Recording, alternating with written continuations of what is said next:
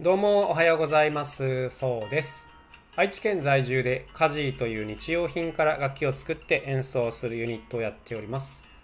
さて今日はですね、本業とも言える、まあ、日用品楽器の話をしてみようかなというふうに思ってます。今ですね、まあ、注目改めてしてる素材っていうのがあって、これがね、段ボールなんですよ。過去ね、何回かこの段ボールで面白い楽器作れないかなと思ってチャレンジしたんですけども、まあことごとくこううまくいかなくてですねずっとこういつかなんか面白いのやれたらいいなと思ってたんですけどもついにですねちょっと突破口が見つかりそうな感じがあってまだね本当にこうスケッチを描いてるような段階なんですけどもまあここからねシェアしていけたらいいかなというふうに思います。いつもねその日用品からね楽器を作るんですけど作る道筋っていうのは結構様々でまあ、たまたまこういい音を見つけてそれをこうひたすら展開して展開して楽器にするっていうパターンもあればまあ既存のね楽器をこう日用品素材で再現するっていうこともあればもうそもそもそのこれを使いたいっていう素材から組み立てるっていうこともあるんですね。うん、で今回のその段ボールに関してはその3番目の素材から組み立てるっていうことになっててこれのいいのはなんかこうしょぼそうな素材であればあるほどいい楽器になった時のこのギャップが大きいっていうことなんですね。でこう段ボールってあの僕の中ではもうしょぼそうな楽器トップ3に入るぐらいな素材なんですよ。どこの家にでも当然あってもう基本捨てるしかなくて大したことはなかなかできないっていうこういうね難しい素材なのでこれがうまいことこう楽器になったら多分ものすごい、まあ、インパクトがあるというかねショックを受けるだろうなというふうには思っててこれがいい楽器にできるとねなんかほんといいなと思ってたんですけども、まあ、過去やろうとしたことはねやっぱり太鼓系なんですよね。段ボールって箱型にして叩くとまあそれなりにいい音がするので、まあ、そういったものを組み合わせてこうカホンと呼ばれるものとかあとドラムセットみたいにしてみたりとかしてみたんですが、まあ、ちょっとこれは面白くなかったんですね。まあそうだよねっていう範疇出なかったんです。で、また別のアイデアとしては、ある時期ですね、くまくんが段ボールの、段ボールってあの中が溝になってますよね。で、あそこにこう、つぶつぶを入れて、傾けるとザーっていう音がするので、それを組み合わせてね、オーシャンドラム、要するに波の音のする楽器っていうのを作って、たことがあってこれはね結構良かったんですよ。これ僕素晴らしいアイデアだなと思ったんですけどもこのオーシャンドラムっていうのは一回生まれたことがあります、うん、でちょっとね外から見て中がどうなってるか想像がつかないっていうのが少し難点なんですが音はすごいいいですね。で、まあ、今回ちょっと思いついたものっていうのが、まあ、いくつかのアイデアを組み合わせるっていう感じにはなりそうなんですがまず一つはですねえー、とこれは段ボールの弾力を利用するっていうことなんですね。段ボールをちょっと細長く切って、えー、と折ってあげる。一回折ってくの字にしてあげるとこうねくにゃくにゃくにゃくにゃこう弾力があるちょっとバネみたいなものになるんですよ。多分想像つくと思うんですけども。でこのバネの力を使ってこう指一本で連打ができるまあバチ代わりにするっていうことですね。ちょっと難しいですね。えっ、ー、とくの字の片方の面を段ボールの箱と接着してしまうと。でもう片方の辺の先っちょにこうペットボトルのキャップとかをこうテープでつけてあげるとそれがこう当たった時に箱が鳴るという感じなんですね。でこれのめちゃくちゃいいのはこうバネ状になっているので押した後勝手に上まで戻ってくれるっていうことなんです。でこれ僕は打楽器やってたから言えることなんですけども打楽器って基本打った後のリバウンド跳ね返りでバチを上まで戻すのは戻すんですけどもやっぱりね最初のエネルギー以上には大きくならないのである程度はね自分で持ち上げていけあげなきゃいけないんですよ、うん、だけどこの段ボールのバネを使うとめちゃくちゃ早く勢いよく持ち上がってくれるのでこう普通にバチで叩く時よりも早く戻ってくれるんですね。なので、まあ、何が言いたいかっていうと、えっと、連打がものすごく早くできるんですよ。これ普通のバチとかでは出せない特性なんですね。なので、えっと、とてつもないスピードが出せるっ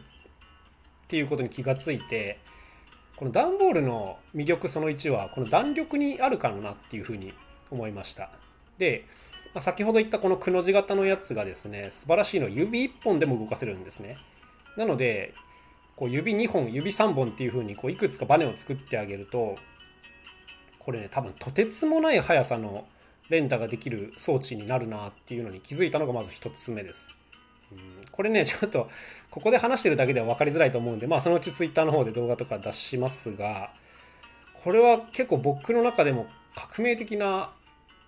何て言うんですかね、ヒントというかアイデアになってるなと。あの、なので何が言いたいかっていうと、こう代用品じゃなくて、通常今まであったものよりも高い性能が出せるっていうことなんですね、段ボールで。これは、あの、痺れてます、自分で今。はい。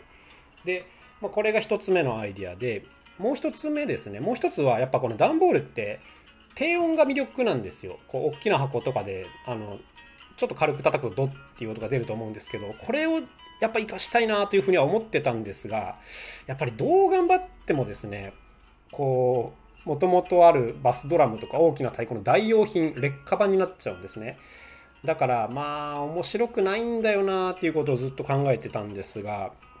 それがですね、これもちょっと別の、これは別の筋からいただいたアイデアなんですけども、ある人がですね、こうカホンという木の箱の楽器を演奏されてたんですけども、それが非常に変わったアイデアで、こう、木の箱の側面を叩くんですが、木の箱の上の面にサウンドホールっていう穴が開いてるんですね。で、そこの穴の上に、なんかガムテープを3つ重ねたような、要するに長い筒を設置されてて、で要するにこう箱から筒が伸びてるような状態なんですけどもこの状態で側面を叩くとものすごい低音が出るっていうことを、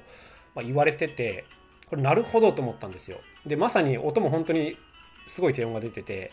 これ何が起きてるかっていうとあのジャンベと呼ばれる楽器と一緒なんですけども要するに長い部分っていうのは低音が出やすくなるのでうん、まあちょっと細かくね詳しく言ってるとあの長くなっちゃうんで割愛しますが、まあ、とにかくこの本体自体の大きさがそこまでじゃなくても筒の部分が長ければ低音が出せるっていう、まあ、こういうアイデアなんです。でこれめちゃくちゃ素晴らしいなと思って、まあ、これはこれからね僕も実験してみる段階なんですがこのアイデアを使えばなんか普通の段ボールの箱でなんかすごい低音が出るようになるのではっていう、まあ、こういうイメージが今自分の中に結構くっきりあってってことはですよ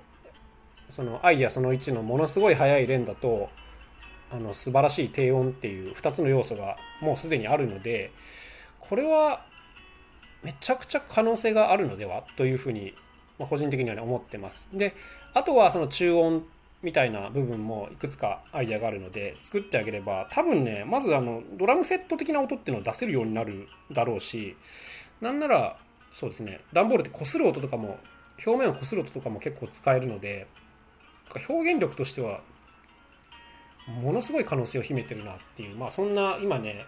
まあかなりの興奮状態で僕は喋っているんですけどもはいそんな状況ですね。伝わるかな、うん、で、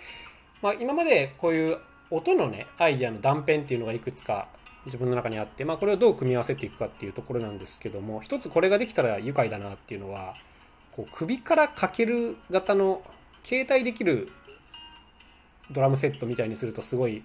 愉快だろうなっていうふうに思ってますね。どこにでも簡単にこう持ち運べて、しかも音がめちゃくちゃいいみたいな。で、表現力むちゃくちゃあるみたいな、こういうものが作れたら結構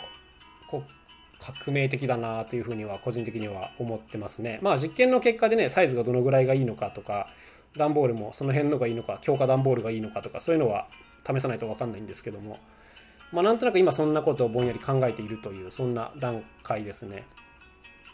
もうスケッチをこれから何枚も何枚も書くことになるんですけどもまあ普段もですね大体なんかいろんな道筋はあるんですが、まあ、大体こんな手順でいろんなこう要素を組み合わせながら構成していくという、まあ、こんなお話でございました。またね、これすごくいいのになりそうなんで完成を楽しみにしていただけたらなというふうに思ってます。ということで今回は、え今考えている段ボール製の楽器についてお話をしてみました。それではまた楽しい一日を過ごしてください。また明日さようなら。カジーのそうでした。